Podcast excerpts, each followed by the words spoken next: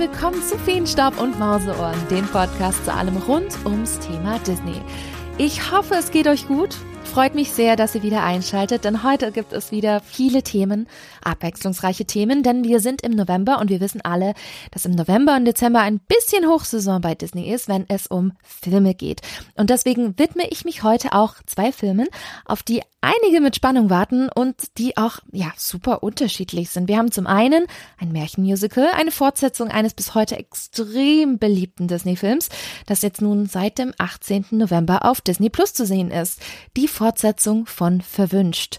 Disenchanted, beziehungsweise auf Deutsch Verwünscht nochmal. Und hier haben wir ein großes Wiedersehen mit Amy Adams, Patrick Dempsey und Co. Doch ob das Sequel 15 Jahre nach dem ersten Teil begeistern kann, Darüber sprechen wir heute. Ja, und Film Nummer zwei, um den es heute geht, ist gegen, ja, verwünscht nochmal ein wenig Kontrastprogramm. Kein Musical, dafür ein waschechter Animationsfilm, der auf den abenteuerlichen Spuren von Jules Verne, wie zum Beispiel Reise zum Mittelpunkt der Erde, wandelt. Strange World. Zugegeben, ich war auf den Film aufgrund der Trailer nicht ganz so voller Vorfreude, da bin ich ehrlich. Aber dass gerade dieser Film eine riesige Überraschung ist, Hätte ich nicht gedacht. Aber dazu erfahrt ihr heute ebenfalls mehr. Ganz wichtig. Alles natürlich spoilerfrei. Und damit ihr auch ein wenig hinter die Kulissen dieser beiden Disney-Filme blicken könnt, durfte ich zu beiden Filmstarts mit ganz tollen Leuten sprechen. Zum einen durfte ich mit der wundervollen Idina Menzer sprechen Originalstimme von Elsa in Die Eiskönigin, Original Alphaba in Wicked und eben Nancy in Verwünscht und jetzt auch Verwünscht nochmal. Da bekommt sie nämlich jetzt endlich ihren großen Moment dieses Mal. Und die Regisseure Don Hall und Kino Yen verraten euch mehr über die besondere Inspiration der Welt in Strange World. Aber bevor wir in die Filmwelt abtauchen, geht's erstmal los mit den aktuellen News aus dem Disney-Universum.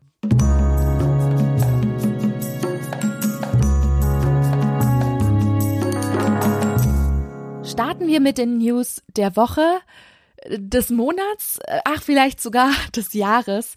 Bob Chapek ist nicht mehr CEO und Chef der Walt Disney Company. Es ist ein Schocker, weil sicherlich damit die wenigsten gerechnet haben. Ich bin morgens aufgemacht, habe die News über WhatsApp weitergeleitet bekommen und ich konnte es nicht glauben. Ich habe ehrlich gesagt mehrfach aufs Datum geschaut und dachte, heute ist doch nicht der 1. April. Und tatsächlich dachten das wohl auch zahlreiche Mitarbeiterinnen und Mitarbeiter bei Disney in den USA, denn die saßen nämlich Sonntagabends äh, in einem Elton John Konzert, haben dazu die E-Mail bekommen und äh, wussten gar nicht, äh, wie ihnen geschieht, weil äh, das völlig überraschend gekommen ist. Also es ist völlig verrückt. Und die Überraschung ist nicht nur die, dass Bob Chapek raus ist, sondern auch noch, dass Bob Iger, der Disney-Chef, der quasi 15 Jahre lang vor Chapek das Unternehmen geführt hat, für zwei Jahre wieder zurückkommt quasi um Disney wieder zurück auf Kurs zu bringen, damit dann eben ein Nachfolger hoffentlich gut übernehmen kann. Und ich habe von euch in den letzten Tagen sehr, sehr viele Nachrichten bekommen zwecks Einordnung dieser ganzen Ereignisse, weil einige sich natürlich gefragt haben, hey, sind das jetzt gute News? Sind das schlechte News? Wie muss man denn das bewerten? Und im Grunde genommen muss man das vorrangig als positiv sehen, denn Bob Chapek stand wohl für den Vorstand zuletzt auf sehr, sehr dünnem Eis aus ganz, ganz vielen Gründen. Er hat in seiner Amtszeit als CEO sehr viele seltsame Entscheidungen getroffen, galt so ein bisschen intern und extern als Erbsenzähner, also quasi der jeden Cent zweimal umgedreht hat, aber auch als jemand, der Daten, Zahlen und auch Finanzen über Kreativität gestellt hat. Und sehr viele Kreative haben sich alles andere als, als geschätzt gefühlt. So ging es quasi auch so ein bisschen auf sein Konto, dass er die Zentrale von Walt Disney Imagineering in Kalifornien, also quasi diejenigen, die für die Disney Parks und die Kreativität in den Disney Parks zuständig sind, ähm, die wollte er auflösen und nach Florida verfrachten, sehr zum Unmut der Belegschaft, denn wer nämlich nicht mitging, konnte in den meisten Fällen eben auch nicht bei Imagineering bleiben. Und dann gab es noch ganz, ganz viele weitere Fehler in der Unternehmenskommunikation. Ich sag nur Florida und DeSantis, der Disney angegriffen hat. Und man, man tatsächlich erst sehr spät für die LGBTQ-Mitarbeiter äh, eingestanden hat, was wirklich mehr als nur unglücklich gewesen ist. Und dann die ganzen zahlreichen negativen Veränderungen und Budgetcuts in den Disney-Parks. Ne? Viele haben schon in Abgesang auf Disney gesungen, die Magie ist weg und Disney verscherzt es sich mit seinen Hauptzielgruppen und so weiter und so weiter. Und ja, äh, von der Einführung von Sportwetten braucht man das gar nicht zu reden. Muss man sich mal vorstellen, Sportwetten und Disney. Also wer meint, dass das zusammenpasst. Ja, und äh, die Zahlen für Q4 und der sinkende Aktienkurs waren vermutlich der letzte Sargnagel für ihn. Daher JPEG hat während seiner Zeit als CEO wirklich mehr als nur einmal bewiesen, dass er die Marke Disney und die ganzen Produkte, die auch dazugehören, tatsächlich nicht gut genug kennt und versteht. Und genau deswegen sind die News, dass Bob Iger temporär zurückkommt, echt gute News.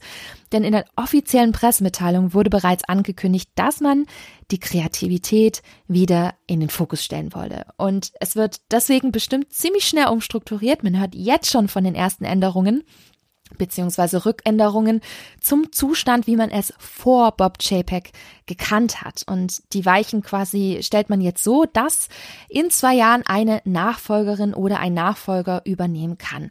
Und ich denke, man wird sich hüten, einen Fehler wie bei JPEG nochmals zu machen und sich diesmal ganz genau anschauen, wie gut die oder derjenige eben eine Marke wie Disney versteht. Ob sich zum Beispiel in den Disney-Parks viel ändern wird, bleibt mal abzuwarten. Die meisten sind sehr unzufrieden, zum Beispiel auch mit der Reservierungssituation. Ihr da draußen kennt das bestimmt auch, dass man jeden einzelnen Tag reservieren muss, um überhaupt in den Park zu kommen. Das ist gerade sehr frustrierend, wenn man eine Jahreskarte hat. Ähm, ja, da müssen wir mal gucken, ob Bob Eiger davon ablässt. Was man aber sicherlich erwarten kann, ist, ähm, dass er bestimmt das ein oder andere Disney Parks Projekt ähm, freigibt und dafür grünes Licht geben wird.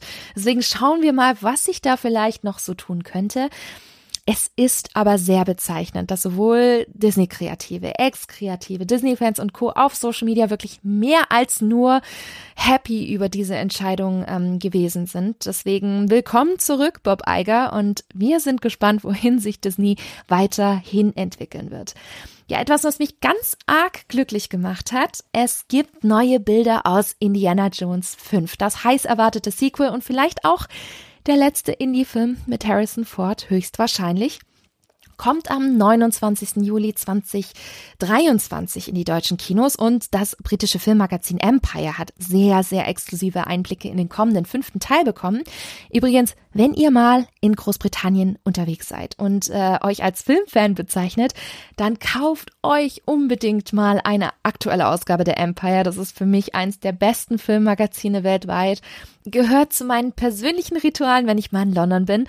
Und da gab es jetzt endlich neue Infos zum kommenden Indie-Teil. Zum einen, dass es wohl eine große Eröffnungsszene geben wird, in der Indiana Jones digital verjüngt wird. Ne? Haben wir zum Teil schon in den letzten Star Wars-Filmen gesehen. Und zwar soll hier die Technologie nochmals deutlich verbessert worden sein, dass selbst Harrison Ford höchstpersönlich äh, es ziemlich unheimlich findet. Aber es soll wohl im Stil der ersten drei Filme sein, also diese ganze Eröffnungsszene. Und das steigert meine Erwartungshaltung schon ein bisschen. Die Story selbst spielt um 1969 herum. Indiana Jones erlebt hier zusammen ein Abenteuer mit seiner Patentochter Helena, wird übrigens gespielt von Phoebe Waller-Bridge, kennen vielleicht manche aus der Serie Fleabag. Und vermutlich wird auch das Zepter am Ende an sie weitergereicht werden. Ich glaube, das könnte ziemlich emotional werden. Zumindest zieht's bei mir ein bisschen im Herzen, wenn ich daran denke, dass wir von Indie Abschied nehmen müssen. Egal. Denken wir nicht an Abschied, lieber an einen neuen Indiana Jones Teil, der hoffentlich besser ist als der vierte. Und da werdet ihr sicherlich hier im Podcast auch noch etwas mehr über Indiana Jones in den kommenden Monaten hören, weil das ist nämlich ein ganz, ganz großes Herzensthema von mir. Zwischendurch ein kleiner Hinweis. In der letzten Folge habe ich euch von Disney 100, die Exhibition in München erzählt. Die kommende große Disney-Ausstellung hier in Deutschland. Und dafür gibt's jetzt Tickets ab sofort im Vorverkauf. Und die Ausstellung könnt ihr dort bis zum 3. September sehen. Also habt ihr auf jeden Fall ein paar Monate Zeit, um dort die Ausstellung erleben zu können. Und eine schöne Sache fürs Disneyland Paris, denn Disneyland Paris konnte zwei dicke Branchenpreise gewinnen. Nämlich den und jetzt möchte ich bitte von euch wissen, wie man das ausspricht, weil ich immer IAPA sage. Liebe Freizeitpark-Freaks und, und Kenner, bitte korrigiert mich. Sagt man IAPA oder sagt man IAAPA? Egal, denn die IAAPA hat den Brass Ring Award, der quasi für die unterschiedlichsten Freizeitparkbereiche international vergeben wird und den hat Disneyland Paris einmal für das 30. Jubiläum als kreativstes Themenpark-Event weltweit bekommen und wenn man sich mal anschaut, was Disneyland Paris da alles geboten hat, da kann man wirklich nur unterschreiben, ne? Also die Show Dream and Shine Brighter, die Drohnenshow Disney Delight, die ganzen Snacks und Co. Das hat man in Paris selten so groß erlebt und es war deutlich besser als das 50. Jubiläum in Walt Disney World, was für mich eher ein bisschen enttäuschend war. Und den zweiten Award gab's für die Weihnachtsparade Mickey's Dazzling Christmas Parade als beste Weihnachtsshow bzw. Parade weltweit in einem Freizeitpark. Und die habe ich erst vor eineinhalb Wochen wieder live gesehen und ich war so begeistert. Es gibt wieder oder es gab jetzt kleine Updates hier und da. Dann hat man noch diese besondere Atmosphäre, der Soundtrack. Ich finde, da stimmt einfach alles. Und das könnte vielleicht die beste Weihnachtsparade weltweit derzeit sein. Deswegen Glückwunsch an Disneyland Paris. Das ist wirklich mehr als verdient. Und eine weitere kleine ähm, weirde Meldung zu etwas ziemlich Großem. Und zwar Disney hat mehr oder weniger ziemlich unerwartet ein zu 75 Prozent fast fertig gebautes Kreuzfahrtschiff aufgekauft und vor der Verschrottung bewahrt. Und zwar die Global Dream wurde gebaut in den deutschen MV-Werften, die leider pleite gegangen sind. Und Disney hat da sicherlich einen Kampfpreis bekommen und äh, schön, dass das Schiff so nicht verschrottet wird, aber ungewöhnlich ist das schon, weil Disney lässt normalerweise komplett neue Schiffe bauen kauft für gewöhnlich nicht auf. Und auf dem Schiff gibt's schon einiges, nämlich ein großes Rutschenparadies, eine Achterbahn. Und auch die Größe ist besonders. Auf das Schiff passen bis zu 9500 Menschen. Und ein so großes Schiff hat Disney noch nicht in der Flotte. Und die Global Dream gehört auch zu den größten Schiffen weltweit. Und das ist schon mehr als dekadent. Ich denke, es wird spannend bleiben, was Disney von diesen ganzen vorhandenen Dingen dort auf dem Kreuzfahrtschiff überhaupt übernimmt. Fertiggestellt wird das neue Disney-Schiff dann voraussichtlich 2025 und es steht fest, dass der Heimathafen außerhalb der USA sein wird. Ähm, bevor ihr jetzt denkt, ja, äh, Europa und so, ich glaube schwer, da die Global Dream für den asiatischen Markt gebaut worden ist, dass es ein festes Schiff für den Pazifik sein wird. Vielleicht sogar ab Hongkong, eben für Länder wie China, Japan und Co werden wir sicherlich alles zur gegebenen Zeit sehen. Wie ich das finde, hm, ich bin hin und her gerissen. Zum einen ist es ja irgendwie schon gut, wenn man ein Schiff vor der Verschrottung rettet, in Anführungsstrichen.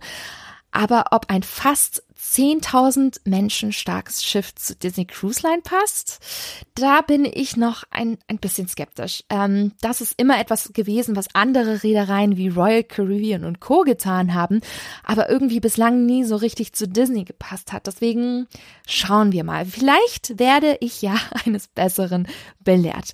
Ja, und das war's für dieses kleine News Roundup. Lasst uns jetzt mal über die zwei größten Disney-Filme zum Jahresende sprechen. weiß,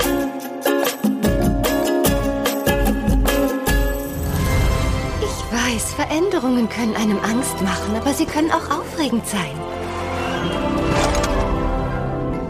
Ein neues Leben wartet auf uns. Nancy, Edward! Robert! Oh! Dieser Zauber aus Andalasien gefährt alles, was sie sich erträumt. Ein andalasischer Zauberstab. Kann in Andalasien denn nie einfach nur was erzählt werden? Nicht, wenn es sich vermeiden lässt. Diese Welt fühlt sich ganz anders an. Ist es manchmal einfacher, in Andalasien zu leben? Also einfacher nicht. Es gibt Drachen und Trollrebellionen. Keine Sorge, uns wird in letzter Minute etwas sehr Kluges einfallen und all unsere Probleme oh. sind gelöst. Warum nicht in New York zur Schule gehen? Ich kann mit Dad den Zug nehmen, dann wäre alles gut. Bin viel zu spät. Ich bin jetzt Pendler. Sie sind es schließlich, der immer wieder in diesem Zug sitzt. Tag für Tag für Tag für Tag für Tag, bis Sie sterben. Wie Sie vielleicht merken, Giselle, findet jeder seinen Platz. Sobald Sie wissen, wo Sie hinpassen, kann Monroe alles sein, was Sie sich wünschen. Ich wünsche mir ein Leben wie in einem Märchen. Du musst dich erinnern. Glücklich bis ans Ende aller Tage ist nicht immer so einfach. Meine Frisur ist zu viel und mein Kleid hat zu wenig. Du lieber Lolly, wir sind verzaubert. Diese Stadt ist wie ein Märchen. Und dann lief alles schief. Beim zwölften und letzten Baumschlag wird nichts mehr sein, wie es vorher war. Ich bin keine böse Katze, bin keine böse Katze, bin keine böse Katze. Wovon redest du da nur? Du solltest dir überlegen, wo dein Platz ist. Stiefmutter, bitte!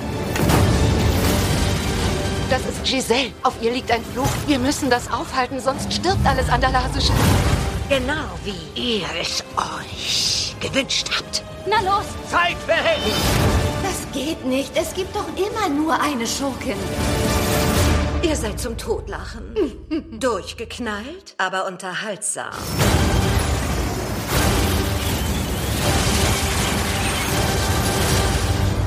Ich finde es fast ein wenig surreal, dass wir 15 Jahre lang auf diesen Film warten mussten. Verwünscht nochmal. Das Sequel zu Verwünscht, dem sehr unterhaltsamen Live-Action-Animationsmärchenmix rund um Prinzessin Giselle, die von Andalasien nach New York ziemlich unfreiwillig gelangt ist und dort nicht nur unsere Welt, sondern auch das Konzept der wahren Liebe entdeckt. Ich habe den ersten Teil echt geliebt, weil das Konzept wirklich toll gewesen ist. Ne? Man hat hier Animationsfilm, der auf echten, aufwendigen Märchen Film trifft mit Musical-Nummern von, von Alan Menken und Stephen Schwartz. Da sind wirklich tolle Nummern dabei gewesen. Allein schon That's How You Know. Und das Ganze für damalige Disney-Verhältnisse unglaublich selbstironisch. Da fragt man sich natürlich, wie Disney nach all den Jahren an diesen wunderbaren Film anknüpfen will. Und ich sag's nur, die Messlatte liegt für mich ziemlich hoch. Nun, Disney hat sich mit dem Sequel schon ziemlich Zeit gelassen und der Film hatte auch mehrere Regiewechsel hinter sich, war auch eine Zeit lang in der besagten Development Hell, also quasi in der Entwicklungshölle, bis er dann, sicherlich auch im Rahmen von Disney Plus, endlich, ja, greenlighted wurde und verwirklicht wurde. Und da vergeht natürlich viel Zeit und das schlägt sich auch auf die Charaktere nieder.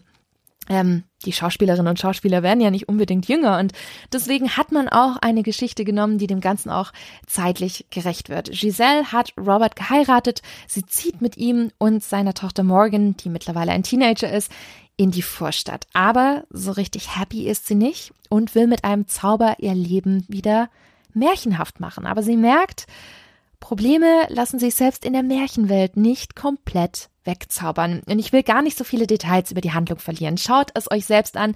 Ich bin ja nie der große Fan von Spoiler, deswegen kriegt ihr das an der Stelle auch nicht.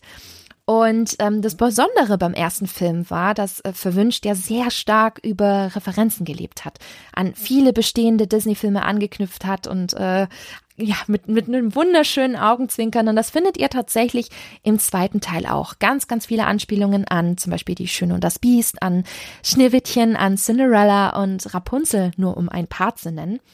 Und zwar nicht nur visuell, sondern auch musikalisch. Und ich muss tatsächlich deswegen den Film nochmal äh, ein zweites Mal sehen, da ich bei der Preview irgendwie noch nicht so alle entdeckt hatte. Ähm, und das ist mir bei der digitalen Pressekonferenz erst klar geworden. Ich durfte hier äh, zu Hause von meinem Mac aus dabei sein. Und ähm, da ist mir auch aufgefallen, alleine schon aus Nostalgiegründen freut es mich, dass eigentlich fast die komplette Besetzung für den zweiten Teil wieder zurückgekehrt ist. Wir haben Amy Adams als Giselle, wir haben Patrick Dempsey als Robert, ähm, James Marston als äh, Prince Charming, will ich immer sagen, Prinz Edward und Edina Menzel als Nancy, aber auch einige Neuzugänge, wie zum Beispiel die ältere Tochter Morgan, die wird hier gespielt von Gabriella Baldacchino. Dann haben wir Maya Rudolph, kennen bestimmt viele aus Saturday Night Live, als Malvina, so ein bisschen als Giselles Widersacherin in Anführungsstrichen, mag ich jetzt mal sagen. Sie hat auch zwei Sidekicks, nämlich Yvette Nicole Brown und Jema Mace, die sehr verdächtig an Anastasia und Drisella manchmal erinnern. Und ähm, in der Pressekonferenz hat man wirklich eine tolle Atmosphäre des Casts gemerkt. Also eine Story hat mich hier sehr, sehr berührt und zwar hat Yvette Nicole Brown während der Dreharbeiten ihre Mutter verloren und sie hat erzählt, wie sich alle um sie gekümmert haben und alle für sie da gewesen sind. Und das ist tatsächlich jetzt auch nicht ganz so selbstverständlich.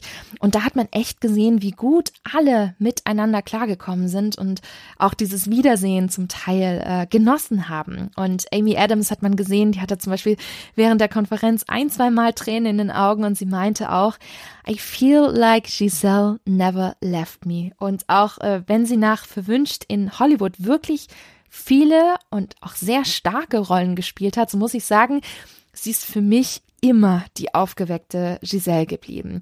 Ähm, bei einer Schauspielerin durfte ich etwas mehr nachhaken nämlich die wundervolle Edina Menzel. Jeder kennt sie mittlerweile, angefangen beim Musical Rent am Broadway als Maureen, dann den Durchbruch gehabt am Broadway mit Wicked als Elphaba und verwünscht war quasi dann ihre erste große Schauspielrolle in Hollywood und jeder kennt sie weltweit. Seit die Eiskönigin Daniel Let It Go hat sich in so viele Gehörgänge weltweit eingebrannt wie kaum ein anderer Song. Und es hat mich unglaublich gefreut, mit ihr zu sprechen, denn Verwünscht nochmal ist nicht ihr einziges Projekt bei Disney, sondern es kommt bald eine Doku über sie auf Disney Plus und sie hat ein Kinderbuch im Verlag Disney Publishing geschrieben, was sie über ihren musikalischen Moment denkt, was wir in ihrer Dokumentation auf Disney Plus erwarten können und mehr, das hört ihr jetzt im Interview mit Edina Menzel. Wieder ein kleiner Hinweis, das Interview gibt's auf Spinatmädchen ebenfalls auf Deutsch auf YouTube auch zum Schauen. Die Links packe ich euch in die Show Notes und an der Stelle sorry für meinen Ton. Ich war selbst ganz überrascht, als ich die Datei bekommen habe, aber stellt euch vor, ich sitze in einer ganz, ganz großen Halle in irgendeinem wunderschönen Schlosssaal, dann passt, passt ja auch ganz gut zu Verwünscht I was very happy to see you getting a really big musical moment as Nancy in Disenchanted. We all know by now that there already has been a song for you in the first movie, but unfortunately it has been cut. and this new moment is really strong. The song Love Power, mm-hmm. written by the great Alan Menken. What did you think and feel during that scene? How do you feel about Nancy finally getting her spotlight? Well, first I need to make sure we include it's Alan Menken and Stephen Schwartz who wrote Wicked and many other um, famous musical. So let's not forget about him because he gave me my big role. Um, but to have a song written by the two of them has just been the greatest gift. Um, the first time around, we I wasn't singing, but that was okay. I was just really happy to be hired as an actress. Um, but I I um, will say that it was really um, rewarding to have this beautiful song that they wrote. Um, that's at this pinnacle moment in the film. Um, and I'm just really excited. I think it really showcases my voice in a great way, and um, it's very uplifting. And Disenchanted is not your only project with Disney. You soon get your own documentary on Disney Plus. How great is that? What special insights can we expect here? Um, is there a certain moment or several moments which you are looking forward to to see us? Um, yes. Well, as you can tell, I'm just Disney, Disney, every, I, am a Disney legend. I don't know if they told you that. I was given the Disney Legend Award recently. Um, I so was there at D23 You were? Expo. So I yes. like to put that in my name. Um, Gina Menzel Disney Legend. I take that everywhere I go. Uh, no, but I, yeah, I'm really excited that I have uh, several projects with Disney right now. Um, and Disney Plus was uh, incredible in um, supporting my documentary where I went on the road to fulfill a dream to play at Madison Square Garden, which was a place, a venue that I always wanted to play, having grown up in New York myself as a young girl. And um, yeah, I just I wanted to document it. It was a dream come true, and uh, it sort of took a different path and explored more than just the touring side of me. It's sort of more about the story of being a mother and a wife and a career person, and trying to juggle all of those things and what kind of happens along the way. And what also surprised me a lot, you wrote a children's book with your sister at Disney Publishing, Loud Mouse. Oh, yeah. How did this wonderful idea come about?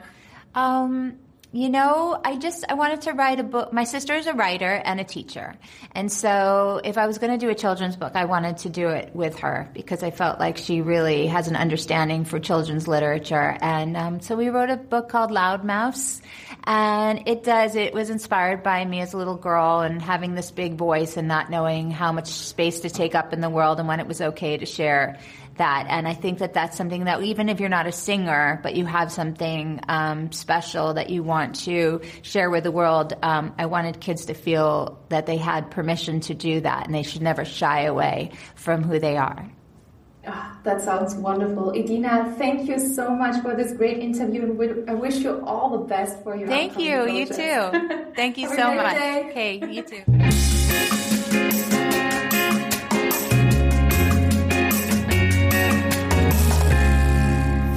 Dank an Edina Menzel und Disney Deutschland für die Zeit und die tolle Möglichkeit. So, und eine kleine Sache hat mich im Nachhinein sehr geärgert. Ihr habt's gehört. Die Musik stammt nicht nur von Alan Menken, sondern natürlich auch von Steven Schwartz. Ich hatte da den übelsten Gedankenknoten, weil ich bin ehrlich, ich war schon innerlich extrem nervös und ich plaudere jetzt ein bisschen aus dem Nähkästchen, denn ich bin ein riesengroßer Wicked-Fan der ersten Stunde. Ich habe damals die Broadway-Aufnahme zur Veröffentlichung, das war im Dezember 2003 gekauft und ich habe mich sofort verliebt in diese Show. Die hat bei mir einen absoluten Nerv getroffen in die Musik.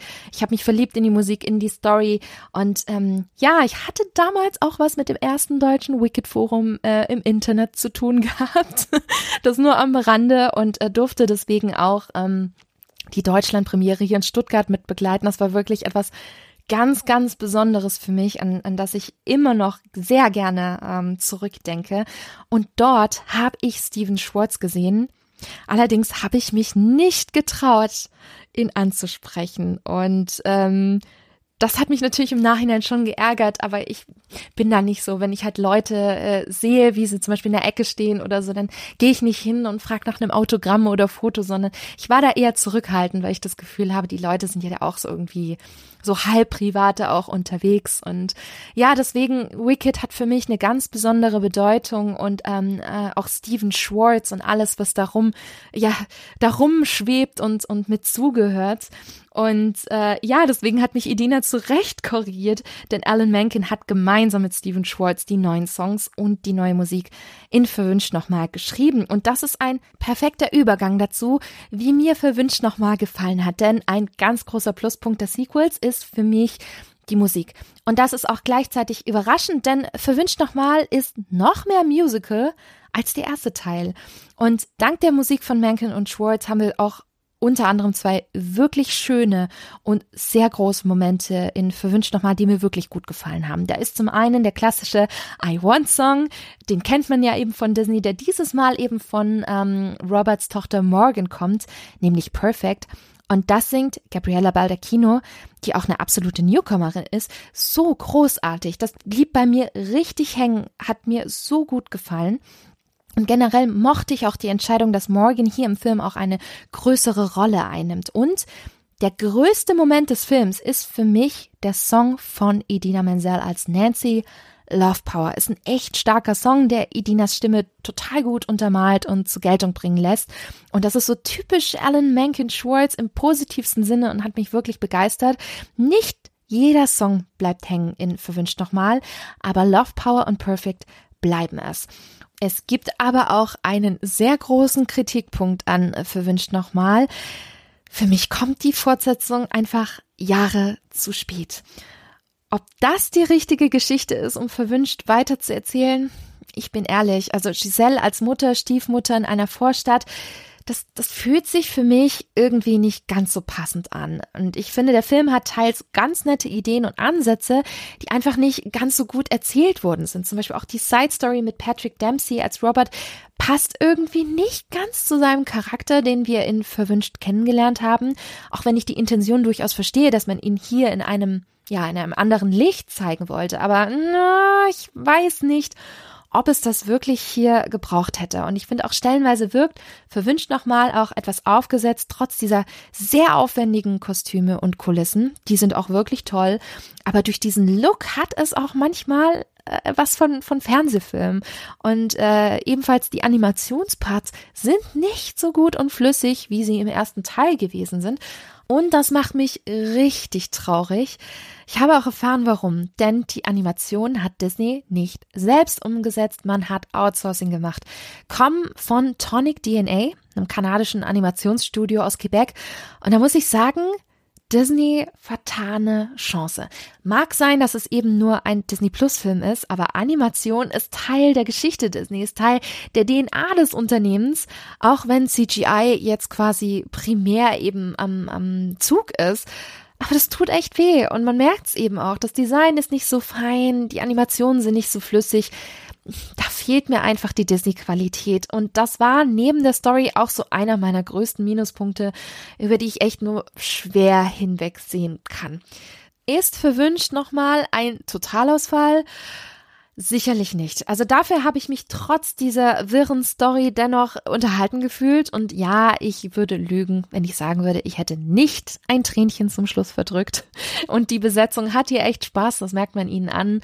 Die Musik hat einige Highlights, aber über einen, ich sag's jetzt mal, Sonntagnachmittag-Film kommt verwünscht nochmal einfach nicht hinaus. Eben auch, weil der Film, ja, wenig mit dem Verwünscht zu tun hat, was wir eben kennen und lieben gelernt haben.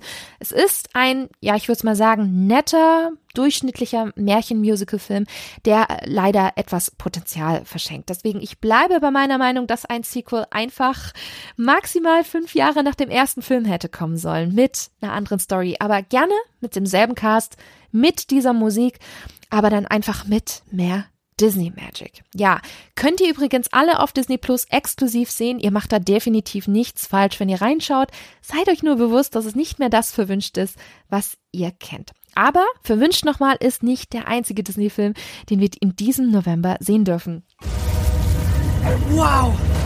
Baby Clade! Was macht die Präsidentin in unserem Vorgarten? Unsere gesamte Welt ist in großer Gefahr. Ich will, dass du mitkommst. Auf eine Expedition. Ich bin nicht mein Vater. Er war der Entdecker. Ich weiß, du warst noch ein Kind, als er verschwunden ist. Aber jetzt bist du alles, was wir haben. Mr. Clade, ich bin ein riesiger Fan oh, danke. Ihres Vaters. Wo in aller Welt sind wir? Du hast den Hund mitgebracht. Ich will nur helfen. Wir befinden uns eindeutig auf unbekanntem Terrain. Hallo, Sie verstehen wahrscheinlich kein Wort von dem, was ich sage. Aber natürlich verstehe ich dich. Hm? Dad? Dad? Großvater? Ich bin Großvater. Was ist das für ein Ort? Die Klippen sind lebendig. Und das Wasser löst dir das Fleisch von deinen Knochen. Was ist das denn? Ah, der ist ja so süß. Den will ich als Plüschi haben. Vor allem, weil sie im Grunde sowas wie ein und dieselbe Person sind. Ist alles in Ordnung? Ich rede mit meinem Sohn. Haltet euch fest! Kommt schon, wir haben die Welt zu retten. Mir nach! Und springt! Du kriegst das hin, Ethan. Das liegt dir doch im Blut. Einfach mutig sein.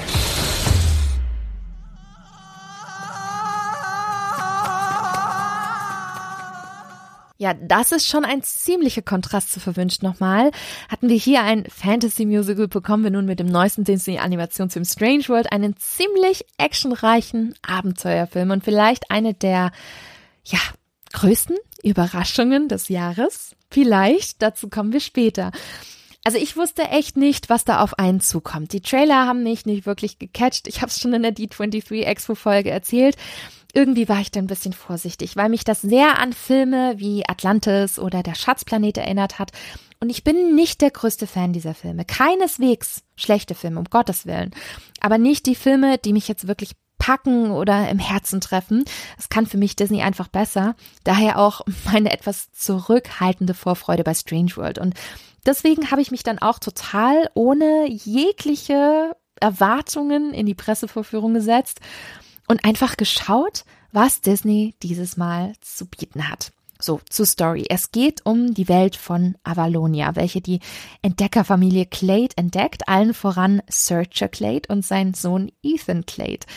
Und das voller bunter Landschaften, seltsamer Kreaturen, mitten auf einer Mission, um ihre Welt zu retten, da ihre Energie, das sind so kleine grüne Kügelchen namens Panto, erlischt und sie zur Energiequelle reisen müssen um die Ursache zu finden und für die Zukunft ihrer Existenz zu kämpfen. Ich erzähle keine weiteren Details an dieser Stelle, weil ich finde, das ist einer der Filme, ähm, die am besten wirken, wenn ihr nicht ganz so viel darüber wisst. Es gibt ja immer wieder Filme, wo man Spoiler zu bestimmten Szenen oder Tours vermeiden sollte. Und ich finde, bei Strange World gehe ich sogar noch weiter und sage, diese grobe Beschreibung reicht völlig aus. Geht einfach rein, Schaut euch diese Story an, denn sie ist zum einen Jules Verne Abenteuer, irgendwie auch Sci-Fi-Spektakel und das kombiniert mit richtig schönen Familiendrama-Elementen. Tolle Comedy auch echt funktioniert und das ist eben auch den beiden Regisseuren Don Hall und Ki Nguyen zu verdanken. Don Hall hat bereits an Tarzan, Königreich für ein Lama, Gott, ich liebe es, und Küstin Frosch mitgearbeitet und ist Regisseur von Baymax und Raya und Der letzte Drache. Und Ki Nguyen war Co-Autor von Raya und beide haben sich zusammengeschlossen und einen echt, ja, ungewöhnlichen Film kreiert. Und gerade die Welt und die Story, das hat Disney hier wirklich wundervoll umgesetzt. Und genau da wollte ich etwas tiefer gehen und habe im Interview mit den beiden Regisseuren ein bisschen weiter nachgebohrt zur Inspiration an der Story und der Welt von Avalonia und was ihnen inhaltlich am meisten am Herzen liegt. Well, Strange World is a special movie. We have an adventure movie, but also 50s sci-fi action and a family story. And all of that is incredibly complex and staged with multiple layers. We know a lot of adventure movies that are dominated by one main character, you know, like Indiana Jones yeah. or a troop of wildly mixed strangers. And here we discover a family, a father son story, and also generational conflicts. Where did the idea come from to throw in a family like the Clades into such an adventure?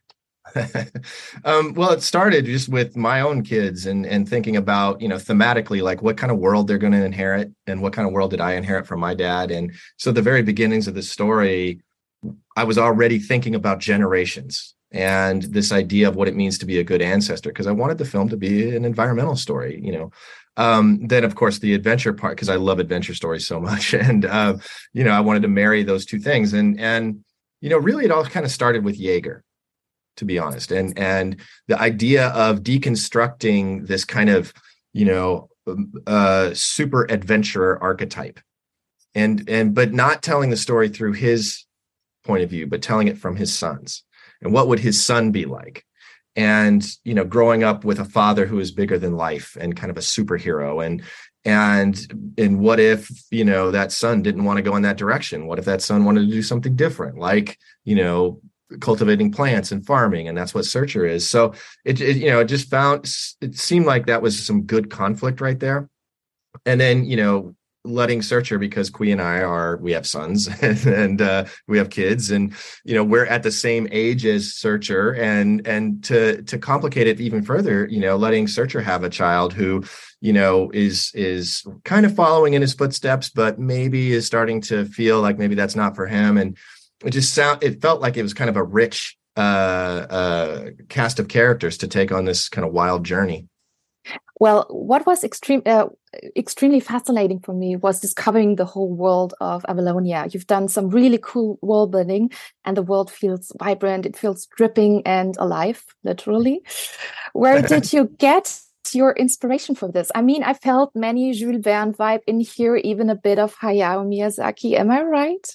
oh yeah, Miyazaki was influence. Yeah, yeah. I, I, know a lot of people at our studio are big Miyazaki fans. Uh, uh, but when it came to really like the inspiration, obviously it's it's what you're indicating, the thing we don't want to spoil. We did a lot of research in that area about you know different environments and and, and biomes to create uh, the thing. But ultimately, we just told our artists to kind of run wild with it. It was kind of a blank page and and kind of encouraged them to be as weird as possible. We only had a few rules. Like one was no faces on the creatures. That's why Splat looks the way uh, it does, and and also to reserve the colors of blue, green, and and brown earth tones to stay at the top of the world. So they create new color combinations and ultimately, in a very fun way, as the color starts to desaturate throughout the film, kind of created its own tension, its, its own drama. Uh, so it was really fun to see how the you know the magic of Disney animation really created a brand new environment you never seen in any animated film or any live action film with that.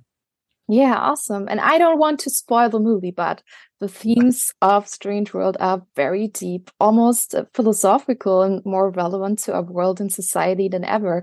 And in many scenes, it also feels personal. What themes and aspects in Strange World were closest to your hearts?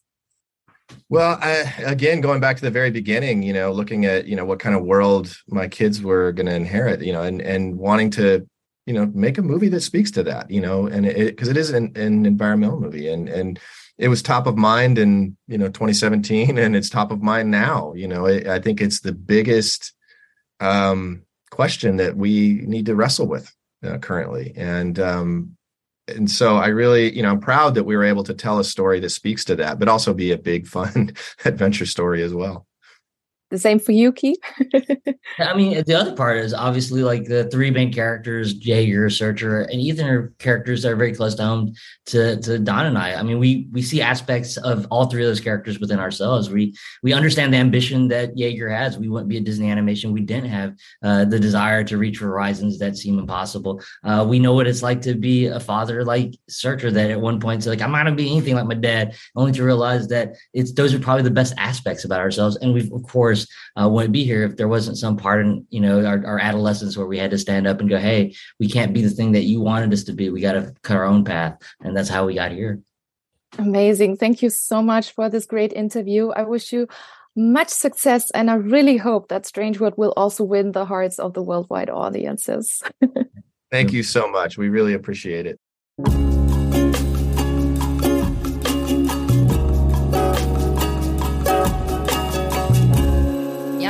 Wirklich, dass Strange World ein Erfolg wird. Danke an Don Hall und Kini Yen, aber auch an Disney Deutschland für das tolle Interview. Und ja, ähm, ich wünsche den beiden mit Strange World nur das Allerbeste, denn der Film war und ist echt eine Überraschung. Ich meine, sowas muss man erstmal hinbekommen. Ein Abenteuerfilm für die ganze Familie zu kreieren, mit Drama-Elementen, mit Sci-Fi, Indiana Jones Vibes, einer unglaublich kreativen und spannenden Welt und als Kirsche obendrauf mehreren Messages und Themen, die so zeitgemäß und zum Nachdenken an, anregen. Also ich bin sehr angetan. Also ich finde, stellenweise hat mich Strange World sogar an einen Film von Studio Ghibli erinnert. Vielleicht kennen das viele von euch. So das bekannteste japanische Animationsstudio, was für ganz tolle Filme eben wie Mein Nachbar Totoro oder eben Chihiro und die Reise äh, ins Zauberland äh, verantwortlich ist.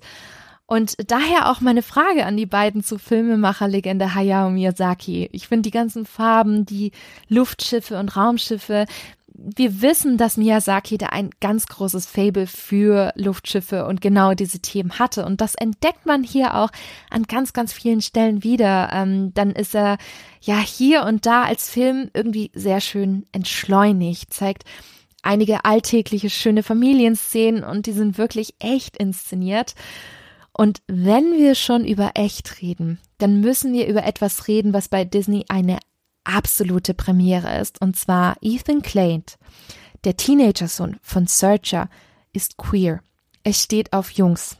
Und es wird so dargestellt, als wäre es das Normalste auf der Welt. Unglaublich unaufgeregt, ohne jeglichen Pinkwashing-Gedanken. Nein, es ist einfach so. Und alle um ihn herum akzeptieren ihn.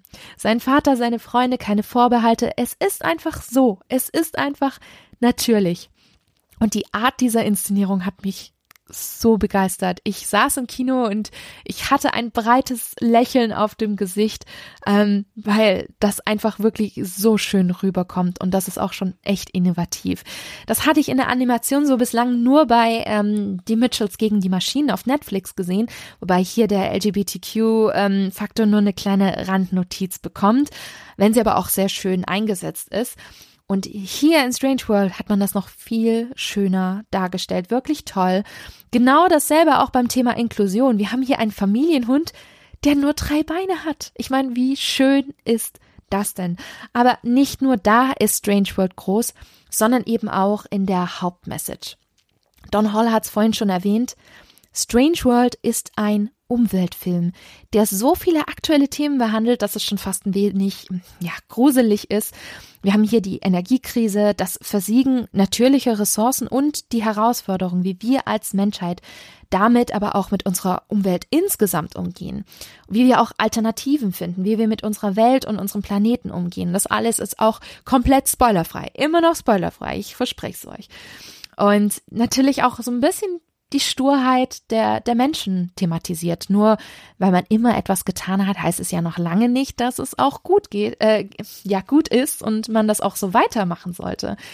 Und als wäre das nicht genug, hat man hier auch noch ein wirklich tolles Familiendrama, wo es einfach darum geht, dass es vollkommen legitim ist, nicht in die Fußstapfen seiner Eltern zu treten, sondern seinem eigenen Herzen und seinen eigenen Träumen zu folgen. Und das macht hier zum Beispiel Ethan, der eben nicht so wie sein Vater sein möchte und, und äh, ja, auf den Spuren eines Farmers wandeln will, und sein Vater drängt ihn quasi richtig in diese Rolle, aber Ethan will einfach lieber Abenteurer und Entdecker sein. Und das birgt natürlich sehr, sehr viel Konfliktpotenzial, wie eben auch im, im wahren Leben. Wie viele Eltern wollen denn da draußen, dass die Kinder einen ähnlichen Weg wie sie selbst gehen? Oder eben auch nicht. Und dann eben, ja, Enttäuschung hinzukommt und irgendwie auch die Angst, dass man seine Kinder enttäuscht, wenn sie nicht so sein wollen wie man selbst weil sie einfach was hinterlassen wollen, was sie stolz macht, wie in dem Fall Searcher Clade. Und das fand ich wirklich ein schöner Aspekt, der einfach zeigt, dass es hier auch beide Seiten gibt, ne?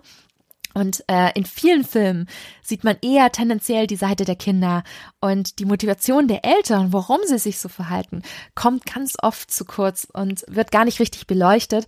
Und das macht Strange World hier wirklich äh, ganz, ganz schön. Und all diese großen Themen finden eben in dieser fantastischen Welt Avalonia statt, die stellenweise wirklich, ich kann es nicht anders sagen, Eye Candy ist. Also die Visualität ist wirklich umwerfend super bunt, alles fließt, tropft, ist lebendig und erinnert daher auch so wunderbar an Jules Verne Abenteuergeschichten, wie zum Beispiel auch die Reise zum Mittelpunkt der Erde. Es ist aufregend, es ist spannend, aber hm, hier und da auch etwas unheimlich, was auch durch das Design der fremden Kreaturen kommt. Ist aber wirklich sehr, sehr toll und hat mich nicht nur einmal an die grandiose Attraktion äh, Journey to the Center of the Earth in Tokyo Disney Sea erinnert. Und ich mag Abenteuerfilme. Und ich finde, Strange World hat das richtig gut aufgegriffen und zu eigen gemacht. Und da hat man sich auch wirklich Mühe gegeben, diese ganze Welt digital zu erschaffen. Wundert mich daher nicht, dass sie bei den Special Thanks im Abspann auch Ex-Imagineer Joe Rody gedankt haben. Ne? Einer, der sich mit äh, fremden Kulturen und der Natur wirklich gut auskennt. Und er hat auch maßgeblich Disneys Animal Kingdom in Orlando erschaffen. Da hat er bestimmt als Berater für Strange World fungiert. Also einfach umwerfend. Und ich muss sagen, ich hätte den Film nur zu gerne in IMAX oder in IMAX 3D sogar gesehen. Aber auch das Character Design, das ist diesmal so unterschiedlich und ganz anders als das, was man vorher bei Disney gesehen hat. Man hat so viele unterschiedliche Formen bei den Augen, bei den Nasen. Das ist, das ist spannend zu sehen und das alles kombiniert mit einem ziemlich epischen Soundtrack von Henry Jackman, der mich stellenweise ganz schön an John Williams erinnert hat. Nicht schlecht. Ja, und ich habe in der Pressevorführung vorab den Film auf Deutsch singen können. Und ich muss sagen, die deutsche Fassung ist echt gut und sehr gelungen. Macht wirklich Spaß zuzuhören, was zum Beispiel auch daran liegt, dass man super Synchronsprecherinnen und Synchronsprecher ausgewählt hat. Searcher Clade wird zum Beispiel im Original von Jake Gyllenhaal gesprochen und in der deutschen Version spricht ihn sein deutscher Stammsprecher Marius Claren. Durchweg top, gut übersetzt und kann man wirklich empfehlen. Ähm, es gibt ein paar Filmwebsites, die bereits betitelt haben, dass Strange World der beste Animationsfilm des Jahres sei. Ich persönlich würde da vehement und energisch auf Pixars Rot verweisen, aber eben auch, weil er mich einfach auf einer sehr persönlichen Ebene angesprochen hat. Für mich bleibt das mein Animationsfilm-Highlight des Jahres. Das mindert aber nicht, wie modern Strange World einfach ist. Also die Themen, die Charaktere, aber auch wie der Film mit all diesen Elementen spielt. Es ist ein sehr moderner Disney-Film, ganz in der Tradition von Jules Verne, der das Herz am richtigen Fleck hat. Und das hat mich so überrascht. Ein echt guter Disney-Film, der sicherlich bei den Zuschauerinnen und Zuschauern da draußen an wirklich einiges an Gesprächsstoff sorgen wird. Ähm, aber ich hatte was erlebt am Ende der Presseverführung, das hatte das Ganze wirklich sehr, sehr schön unterstrichen. Und zwar hat ein Kind ganz laut gerufen, ich will weiterschauen. Und ich musste wirklich lachen, weil das habe ich so im Kino noch nie äh, gehört. Ich sag das manchmal zu Hause aus Spaß. Wenn ich irgendeinen Film gesehen habe, dann erwische ich mich schon, wenn ich dann, weiß ich nicht, zu Hause auf dem Sofa sitze und sage, oh, ich will jetzt weiter gucken. Aber das habe ich tatsächlich noch nie im Kino gehört. Und ich muss mich anschließen. Ich würde hier unglaublich gerne ähm, mir eine Fortsetzung wünschen. Vielleicht kein Film, sondern vielmehr eine Serie rund um die Familie Clade. Ähm, und bitte keine Kurzfilme wie bei Baymax oder Zootopia Plus. Bitte nicht. Das haben die Clades nicht verdient. Wir brauchen hier tolle Abenteuergeschichten rund um Avalonia, die von mir aus locker eine halbe Stunde gehen. Disney, das könnt ihr. Deswegen gibt uns bitte eine Clade-Serie. Ähm, ich finde, da steckt noch so viel Potenzial in puncto Geschichten, in puncto Charaktere drin. Das muss einfach weitererzählt werden. Ja, deswegen schaut euch Strange World an. Große Empfehlung von mir. Ein wunderbarer Abenteuer-Sci-Fi-Film für die ganze Familie mit viel Tiefe und Herz. Und ja, sieht man so nicht alle Tage und macht auch noch verdammt viel Spaß. Ganz ehrlich, was will man mehr? Ja, Frage an euch. Ähm, wie hat euch verwünscht nochmal gefallen? Top oder eher Flop? Und seid ihr vielleicht von Strange World auch so überrascht gewesen wie ich, wenn ihr den Film ähm, schon gesehen habt? Dann schreibt es mir doch in die Kommentare unter dem Instagram-Post auf dem Feenstaub und Mauseohren-Account. Ich freue mich schon sehr, was ihr zu sagen und zu erzählen habt. Ja, das war's mit der heutigen Episode. Ich hoffe, es hat euch gefallen. Falls ja, dann lasst doch gerne eine App-Bewertung bei Apple Podcasts und oder Spotify da und empfehlt den Podcast auch an andere weiter. Es würde mich natürlich sehr freuen, wenn auch andere ähm, auf die Inhalte aufmerksam werden. Ist ja bei uns so ein bisschen die Währung von uns Content Creatern, Podcastern.